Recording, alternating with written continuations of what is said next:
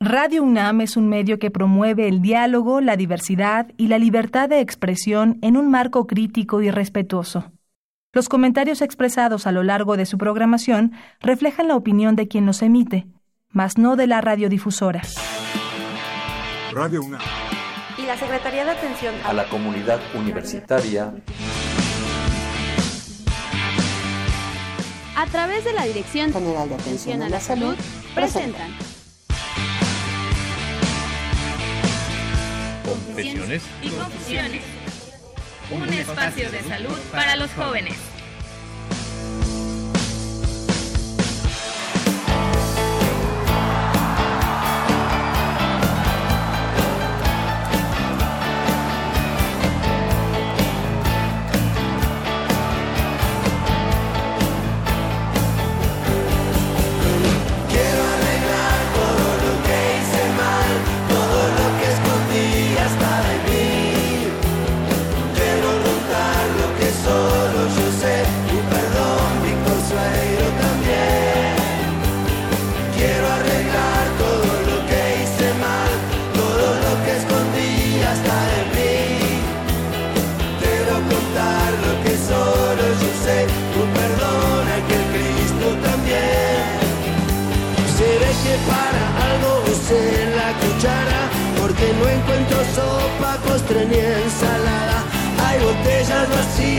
De marcas extrañas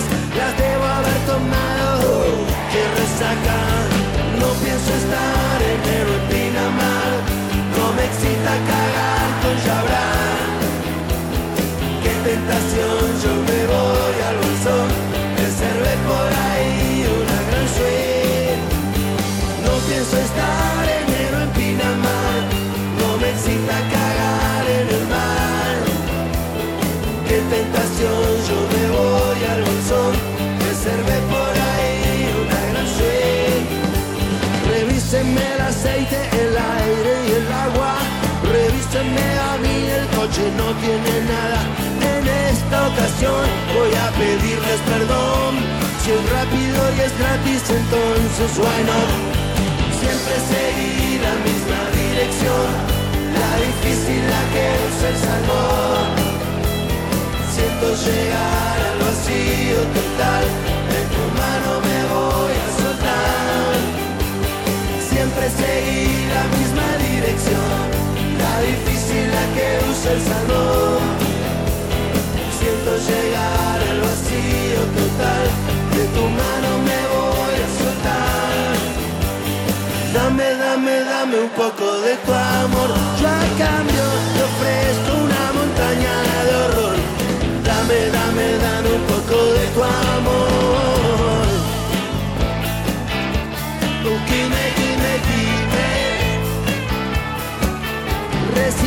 Una carta que me.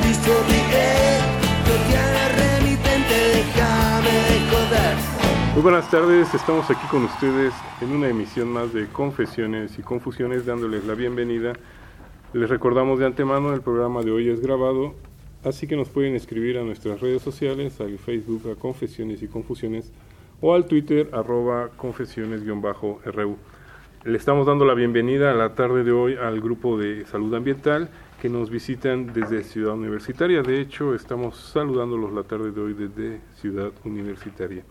El tema que nos acompaña es conservación de los alimentos en época de calor, debido a que pues en esta época que estamos viviendo, eh, en cualquier momento podemos desencadenar enfermedades graves sin darnos cuenta.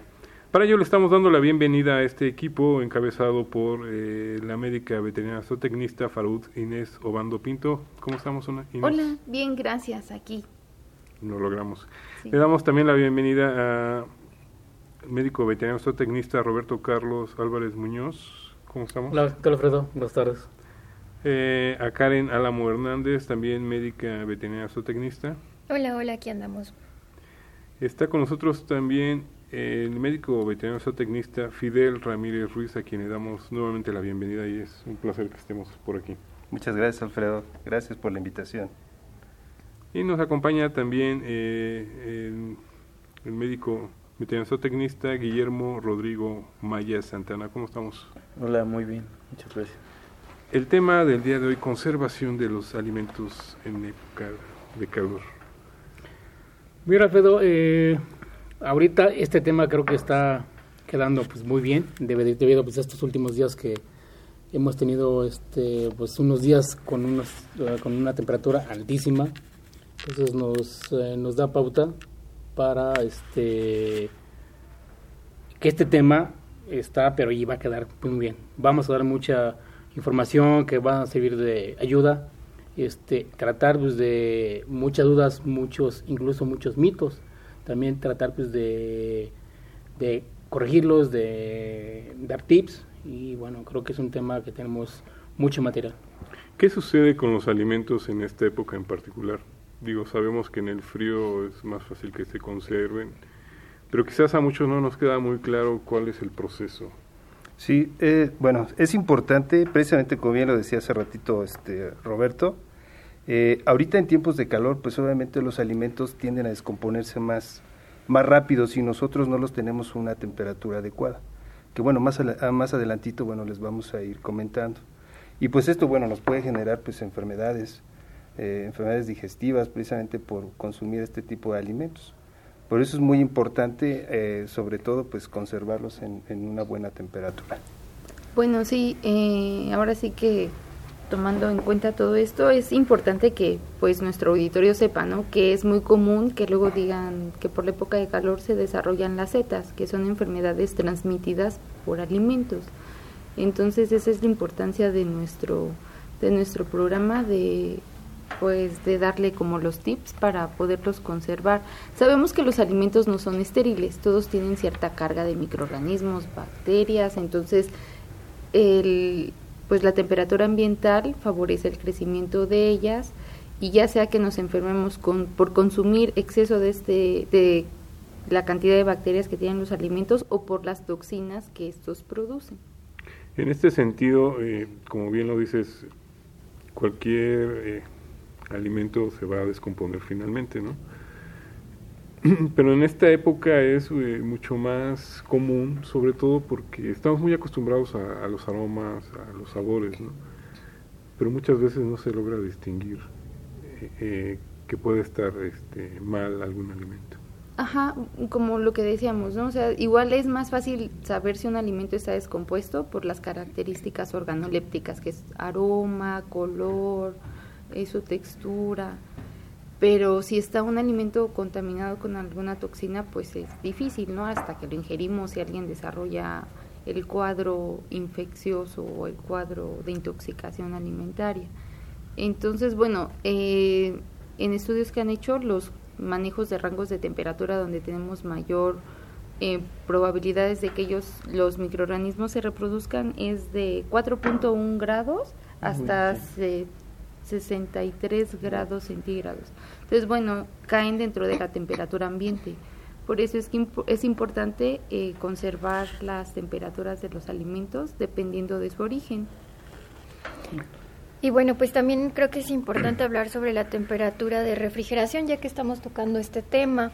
Pues eh, bueno, se sugiere mantener la temperatura de refrigeración a un grado aproximadamente de 4. Esto es para que los alimentos se conserven. 4 grados. 4 grados centígrados. Eh, esto es igual para, por el mismo objetivo, para evitar que los alimentos pues caigan en estas temperaturas de, de peligro. En este sentido, eh, todos tenemos, bueno, la mayoría tenemos un refrigerador donde podemos almacenar nuestros alimentos. ¿Cuál es el manejo que se debe tener en este en, sobre todo en esta época, como bien lo dice? Bueno, en este sentido hay que mantener, hay que hacer limpieza constante hacia los refrigeradores, ya que hay algunos tipos de bacterias más características como Yersinia o lo que es Listeria, que se mantienen a temperaturas todavía bajas. Entonces hay que tener una higiene y un mantenimiento de los refrigeradores. También hay que fijarse bien que esté funcionando la temperatura adecuada, que esté mínimo a, 4 grados centígrados para que pueda mantener los alimentos en buen estado. Bueno, este, bien importante lo que dice Guillermo. Este, bueno, otro también de los factores, a veces nosotros metemos alimentos al refrigerador y, y muchas veces pues no los, o los metemos en bolsas y muchas veces esas bolsas pues a veces si metemos un alimento que contenga, contenga algún líquido, solamente se puede derramar y si es un alimento, por ejemplo carnes, pues nos pueden contaminar fácilmente aquellos alimentos que ya pudieran estar eh, en, un- en, digamos, terminados prácticamente nada más para calentar. Entonces, por eso es bien importante que cuando metamos eh, alimentos en el interior del refri, de nuestro refrigerador, que vayan siempre en, en envases de plástico y que vayan con tapa, para precisamente así evitar que se nos vayan a contaminar. Esto además, Alfredo, buenas tardes. ¿Qué tal? Hola, hola. Doctor Juan Mancilla Castillo.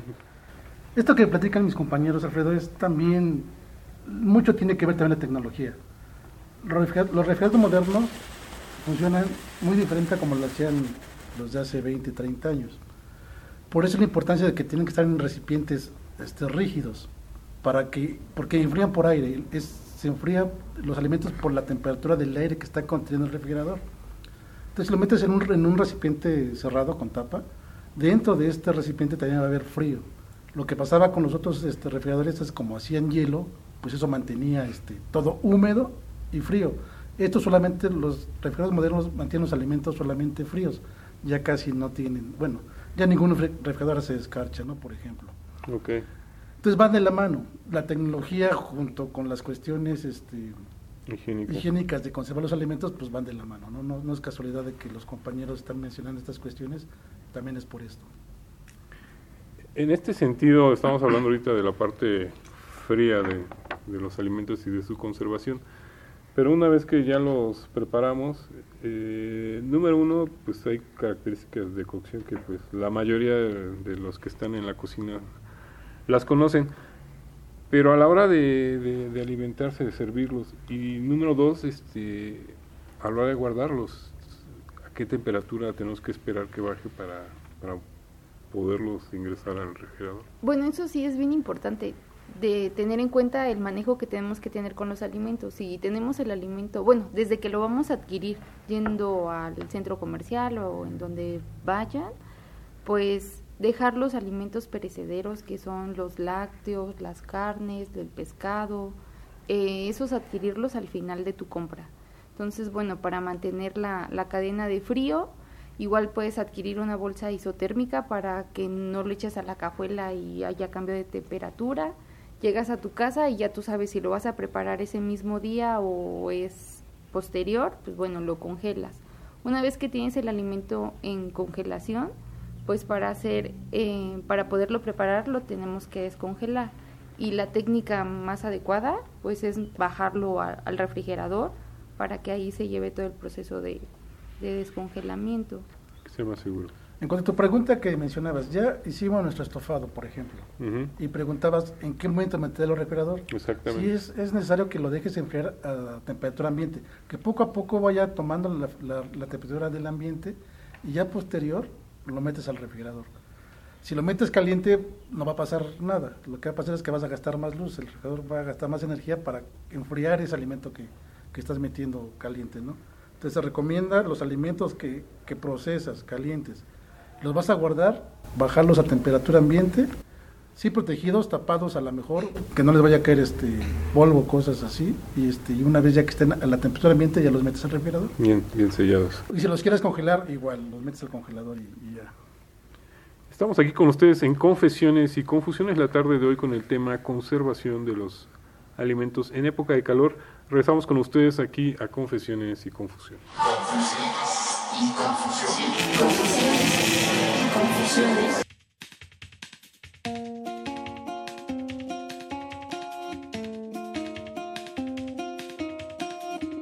Desde las mejillas de una inmensa montaña van bajando los sueños y toda la gente que los acompaña, la que vende y el que compra, la que mira y los que ya no tienen miradas. Sus voces y sus cuerpos se encuentran en las calles con un solo objetivo, volver a ganarse el derecho a estar vivos. Entre los pasillos del rebusque, el esfuerzo y las ganas, lo valiente nadie se lo quita. A esta, la ciudad bendita. Bendita eres, bendito el fruto que salió de tus mujeres, benditas manos que construyen lo que quieren, aunque la lluvia de miseria tu corazón empape. Bendito orgullo que no permite que te quiten lo que es tuyo. Con el trabajo tú consigues lo que quieres, aunque la lluvia de petróleo tus calles ya no. Ciudad bendita, entre tu gente va creciendo esa sonrisa que está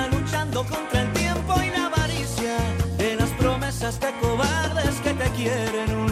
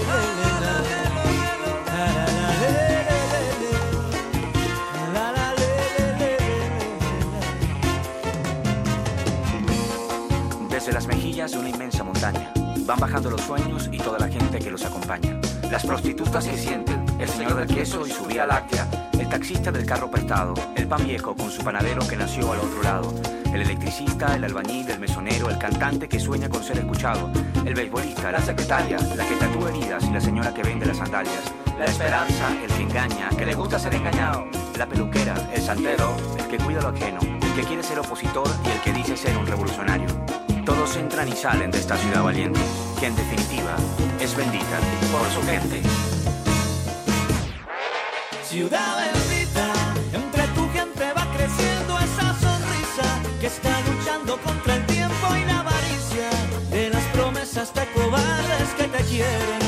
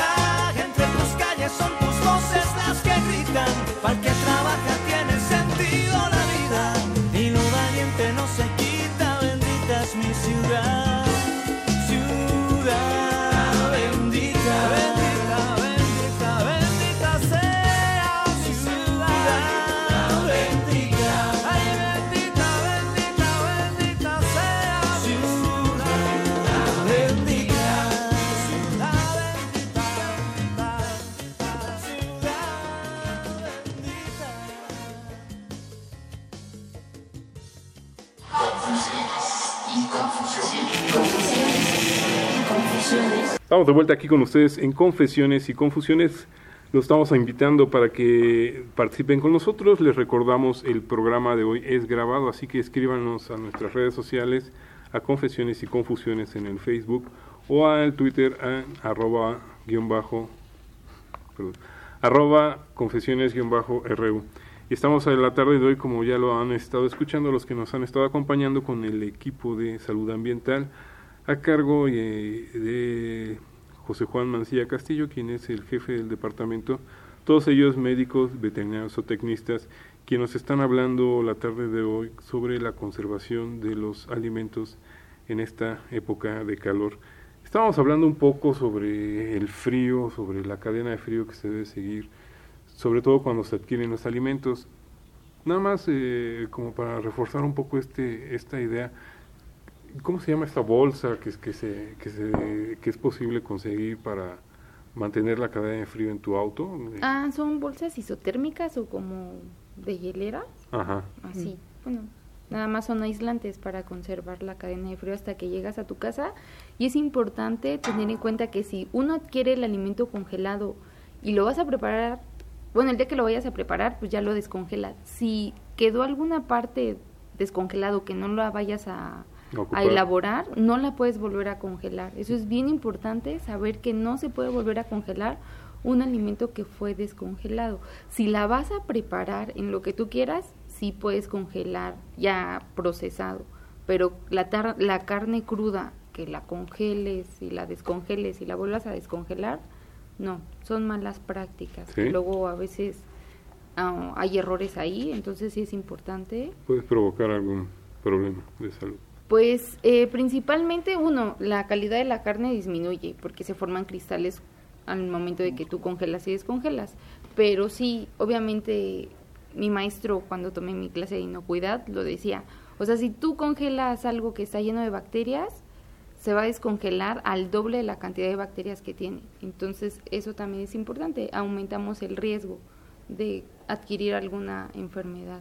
Entonces, por ejemplo, en el caso que ponías tú al principio de, de estas compras de, de despensa, si alguien ya anduvo paseando la despensa todo el día y se fue a ver a jugar al hijo y cosas por el estilo que se estuvo asoleando y sabemos que en un coche la temperatura puede subir hasta arriba de 40 grados, todos estos alimentos congelados ya perdieron algún... Sí, ya perdieron bastante de sus propiedades y sus características. O sea, igual ya no podemos eh, garantizar que sea un alimento inocuo, porque pues ya está en zona de peligro y las bacterias empiezan a, crecer y a proliferar. Y yo creo que otra, otro punto importante, hablando de cómo descongelar los alimentos, pues sí, como ya lo habían comentado los doctores, pues descongelación por refrigeración, pero bueno, también puede ser por cocción. Y la otra que, que usan mucho es la exposición al microondas, que sí puede ser utilizado, como dijo la doctora Inés, siempre y cuando la parte que yo voy a descongelar la pongo en el microondas para descongelar la voy a usar totalmente. De lo contrario, pues se desecha. Pero esas son las maneras de descongelar.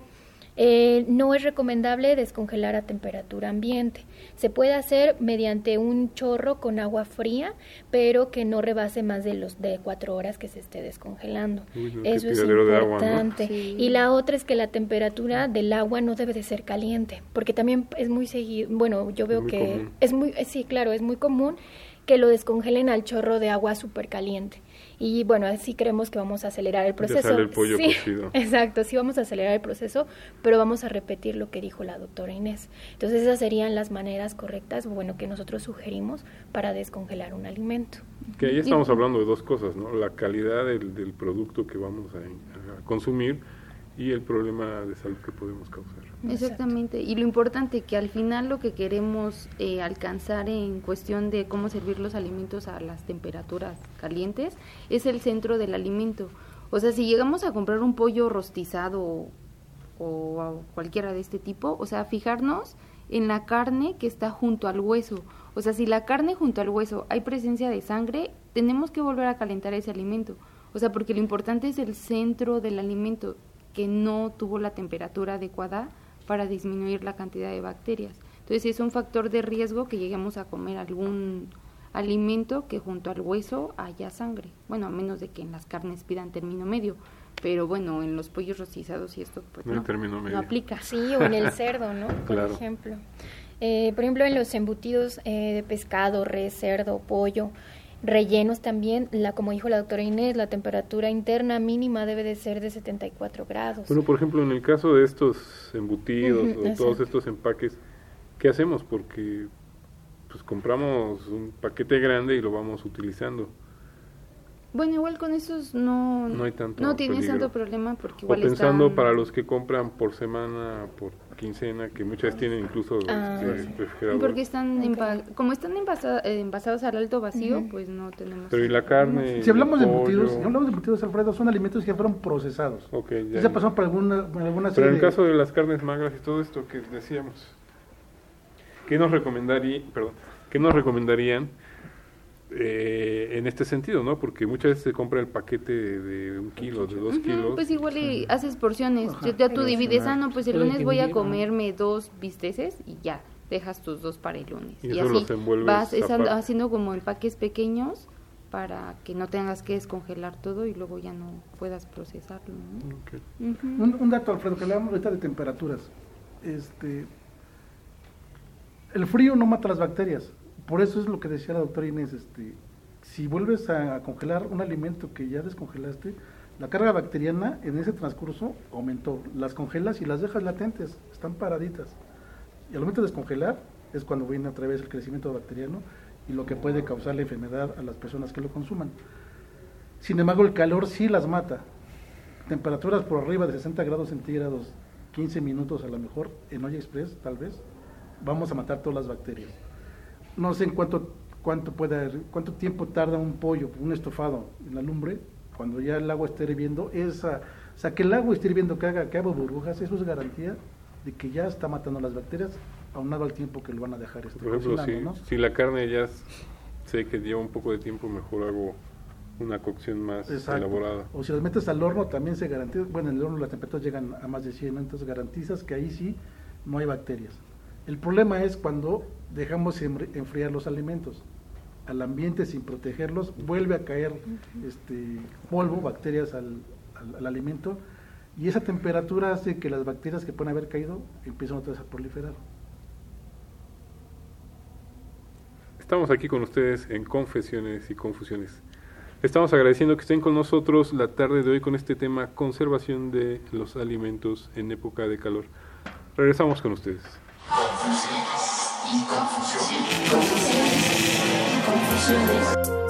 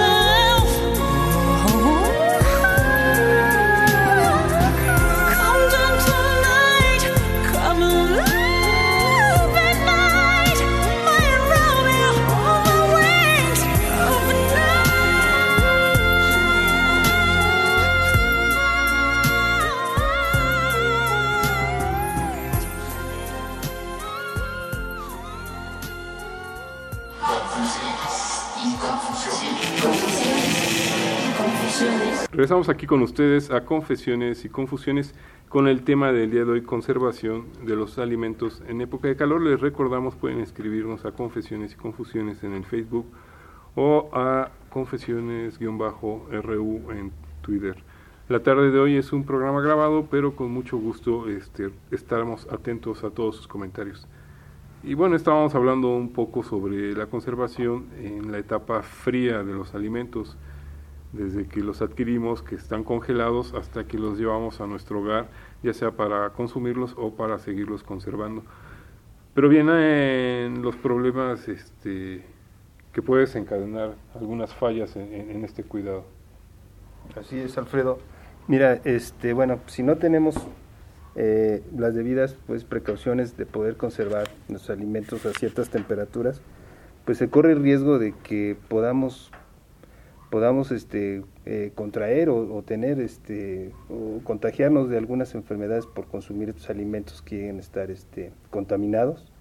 Entre ellas, pues bueno, las más comunes es la salmonela. Yo creo que muchos eh, hemos escuchado hablar de esta enfermedad, en la cual, bueno, pues algunos de los síntomas pues llegan a ser vómitos, diarreas eh, y bueno, pues a causa de esto, pues unas severas deshidrataciones.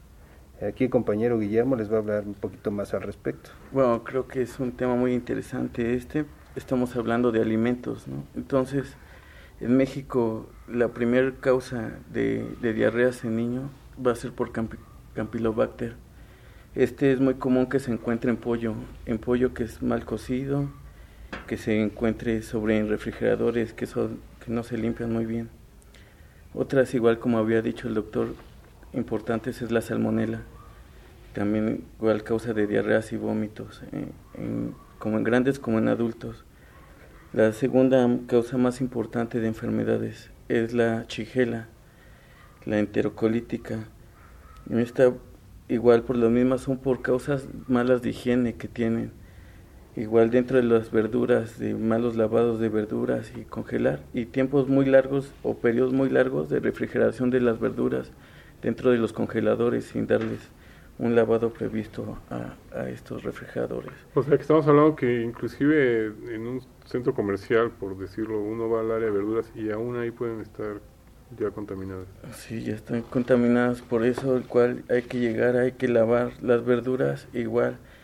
Em, hay que siempre prever, dice, todo lo que primero entra hay que, que sacarlo igual. Primeras entradas, primeras salidas. Y vamos porque se llegan a acumular luego a veces más los vegetales hacia atrás hacia el fondo y este uno cree que la misma temperatura va a disminuir la carga de microorganismos pero al revés eh, se va generando ahí mayores problemas y más por lo mismo que no se va saliendo el producto y no se le da una limpieza adecuada a los refrigeradores. Se dan mucho los casos este, que ciertas eh, legumbres o verduras las llegan incluso a poner en vasitos con agua para que mantengan su, su frescura. Ah, bueno, las hidropónicas, ¿no? Que ahora está como muy Pero incluso dentro del refrigerador. Por ejemplo, el cilantro. Ah, sí, bueno, sí, es también un método de conservación. Es con la frase de que no se marchite. Ajá, y siempre lo veamos verde, ¿no? Eso no nos podría, por ejemplo, contaminar el... Sí, todo lo que metamos al refrigerador es susceptible de contaminarse o de contaminar. Hablabas de los centros, de las tiendas de autoservicio. Si están ahí los, los anaqueles o las mesas, cuando son los días de plaza que, que tienen las estas cadenas, pues toda la gente llega con sus manos sucias a escoger, ¿no? Si tú vas en la noche, pues ya escogiste lo que la gente te dejó ya todo manoseado. Si no lo lavas y lo metes en tu refrigerador, vas a contaminar tu refrigerador y los alimentos que están dentro del refrigerador. Todo el mundo ha olido un refrigerador este que no ha sido lavado, ¿no? Sí. Huele feo, pero no tanto por las bacterias, sino también por los hongos que se pueden generar ahí. Entonces la importancia de periódicamente sacar todo el refrigerador, darle una buena limpieza y otra vez este, volverlo a, surtir, ¿no? acomodar. Y bueno, y también recordar cómo debemos de acomodar los alimentos en el interior del refrigerador, de que en la parte baja van frutas y verduras sin lavar, luego en la parte media van las carnes, pollo, res y todo crudo. Luego ya va en la parte media los embutidos y los lácteos y en la parte de arriba pues los alimentos ya cocidos, justo para evitar esta contaminación cruzada de la cual estaba comentando el doctor Fidel, que luego las carnes que se llegan a meter en bolsas y pues se va Se generando jugar. ahí, se puede haber alguna pues se- de que se- de, ajá, de sangre principalmente y pueda contaminar los alimentos que ya están eh, pues cocidos. Entonces, eh, de preferencia todos los embutidos y estos hasta arriba. Y de ahí para abajo este, los productos eh, crudos y, crudos y orgánicos. sin lavar. Como decía el doctor Mancilla, ya los embutidos ya tienen cierto proceso de cocción, entonces pues bueno, ya disminuimos el riesgo. ¿Qué más nos podemos encontrar, Guillermo? Bueno, más que nada son por prácticas de higiene, la mayoría como sería E. coli. E. coli se encuentra demasiado en el agua. Uno cree llega y dice, voy a lavar mis verduras con el agua, pero lo que no hace es lavar tinacos o lavar sus cisternas periódicamente. Entonces hay que checar bien que las cisternas tengan sus tapaderas, que no haya residuos de, de tierra, que no tengan óxido dentro de ellas, para que el agua que está llegando a los productos con los que están lavando y van a procesar sus alimentos tengan menor cantidad de microorganismos. Eso es importante. Otras cuestiones a la mejora, este, algunas ya que no son como bacterias, pero pueden ser como sería la ameba, amebas y lo que se podría decir como pequeños parásitos, que es pues, malo, más que nada por falta del- de, higiene, de lavarse las manos antes de preparar los productos. Así es bien cierto lo que dice aquí el compañero este Guillermo. El lavado de manos tiene mucho que ver también a la hora de que nosotros preparemos nuestros alimentos, porque si desde ahí muchas veces nos damos una media lavada de manos, pues realmente no nos va a funcionar y nosotros vamos a ser los vectores para transmitir este pues este tipo de microorganismos a nuestros alimentos. Hace ratito también Guillermo hablaba de las frutas y verduras. Muchas veces eh, la mayoría tiene la, la, este, pues la costumbre, a veces de, por ejemplo, si tenemos un melón, pues ¿qué hacemos? Pues primero lo este, a veces bueno no lo lavamos, quitamos cáscara y pensamos que muchas veces ya está limpio. Pero lo que hay que hacer antes de, pues, de, este, de, partirlo o de cortarle, quitarle la cáscara, pues darle una buena lavada, precisamente por, por la gran cantidad que pudiera tener ahí de materia orgánica o algunas bacterias. Entonces eso nos va a garantizar que al momento de que de que nosotros este, quitemos esa cáscara, pues bueno, este, reduzcamos esa carga de microorganismos. Sí, efectivamente. Y luego es muy común, no, no han visto que también en la piña, la piña es muy común que solamente Así es. retiramos la cáscara y vamos a picarla y vamos a comer o a hacer agua. Entonces es importante que a a pesar de que tenga una cáscara rígida y tenga varios lugares en donde se pueda acumular ahí las bacterias, tierra, diferentes factores, importantísimo lavarla. Podemos lavar con un cepillito, agua y jabón súper bien.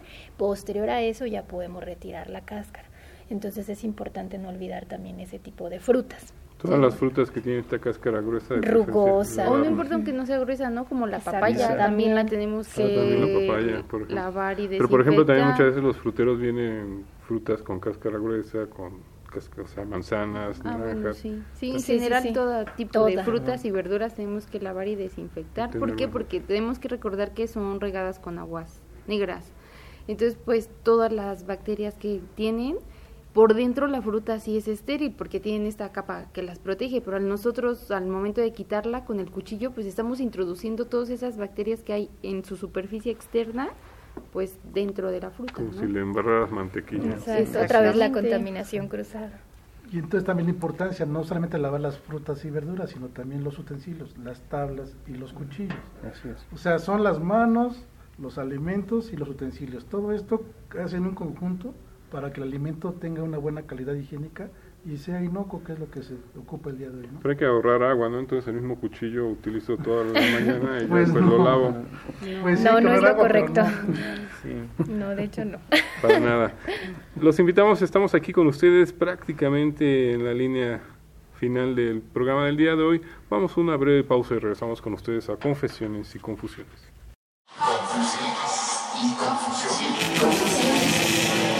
Solutions.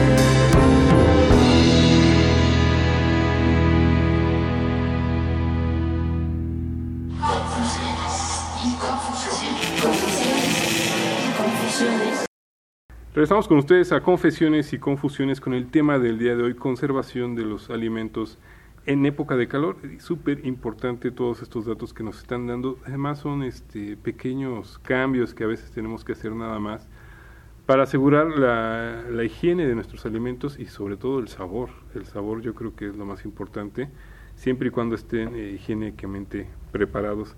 Y bueno, ya la tarde de hoy nos, nos ganó el tiempo, así que vámonos rápidamente con las conclusiones. Le estamos agradeciendo que nos hayan acompañado eh, los médicos veterinarios o tecnistas, eh, Karen Alamo Hernández, Muchas gracias, muchas gracias por la invitación. Faraud Inés Obando Pinto, Mm, gracias.